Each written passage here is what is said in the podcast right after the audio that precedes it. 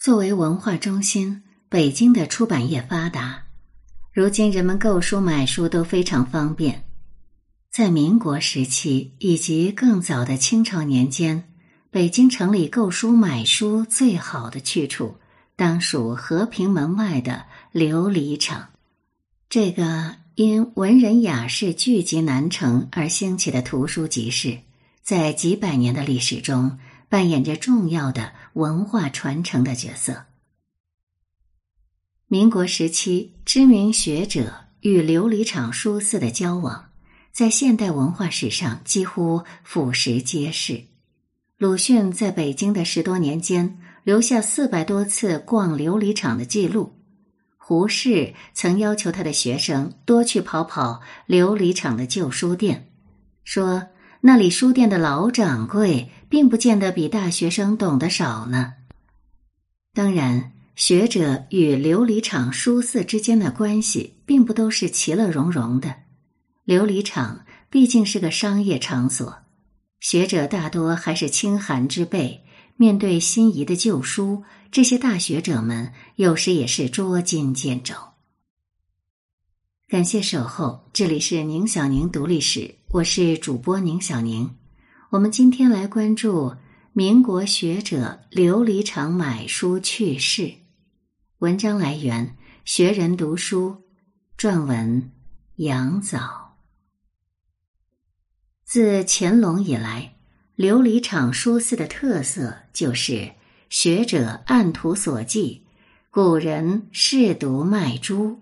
于是，纸贵洛阳，生肥日下，士夫踪迹半在海王村矣。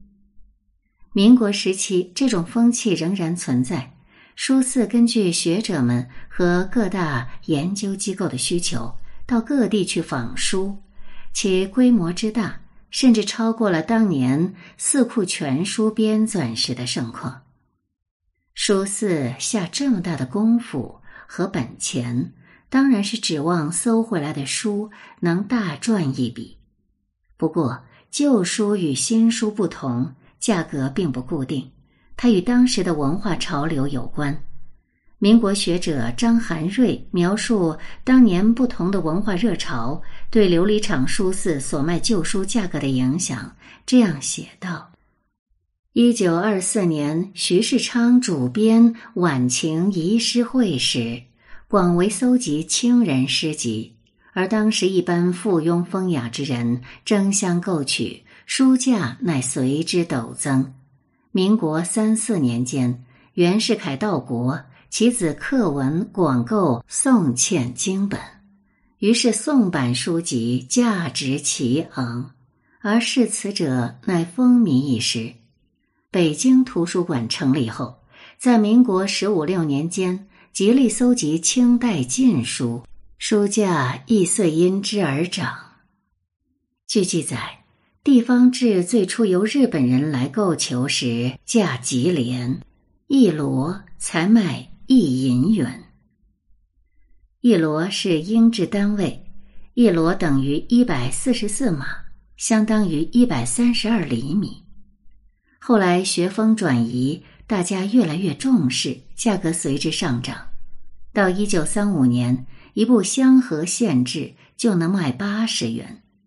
著名学者的提倡也能抬高琉璃厂旧书的价格。曾有文记载，胡适在介绍传记文学时，谈到汪辉祖的《病榻梦痕录》这本书，立刻涨价。林语堂提到了袁中郎、袁宏道。中郎级的价格也涨了。鲁迅在《买小学大全记》当中谈论到当时的书价，纸装书真是买不起了。乾隆时候课本的价钱几乎等于那时的宋本。明版小说是五四运动以后飞涨的，从今年起鸿运怕要轮到小品文身上去了。至于清朝禁书，则民元革命后就是宝贝，即使并无足观的著作，也常要百余元至数十元。这样一来，书价对于购书者的压力就越来越大。胡适作为知名教授，一逢过年过节，也不免在日记里哭穷。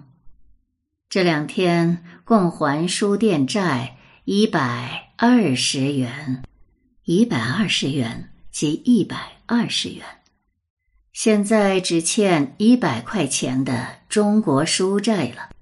这个端午节还亏三日，政府发了两个半月的钱。今天亚东又筹了一百元给我，更不愁过节了。出自一九二一年六月九日《胡适日记》。今天是旧端午节，放假一天，连日书店讨债的人很多。学校四个半月不得钱了，节前本说有两个月钱可发，昨日下午。蔡先生与周子义都还说有一个月钱，今天竟分文无着。我近来买的书不少，竟欠书债至六百多元。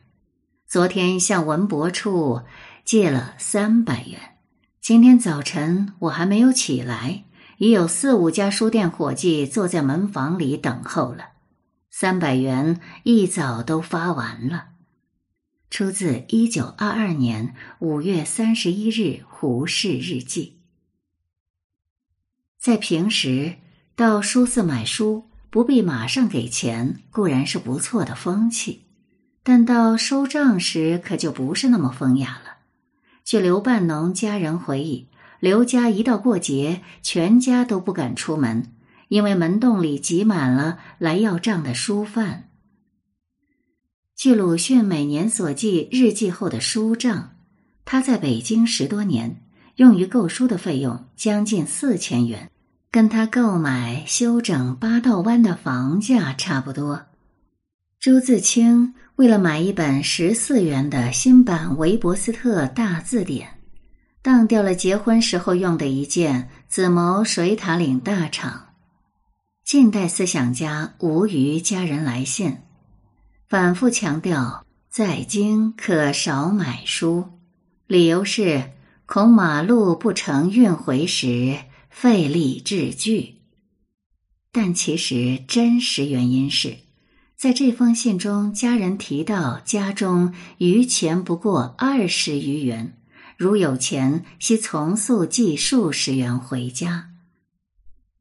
周作人称自己买书大约十元以内的书。总还想设法收买，十元以上便是贵，十五元以上则是很贵了。文史学家刘大杰在《春波楼随笔》中称：“生平有五恨，其一便是古书价昂。”难怪清代诗人潘季云的绝句《厂桥》在提及琉璃厂书肆时最常被引用。细雨无尘驾小车，厂桥东畔晚行徐。西同思向渔夫语，莫点春衣又买书。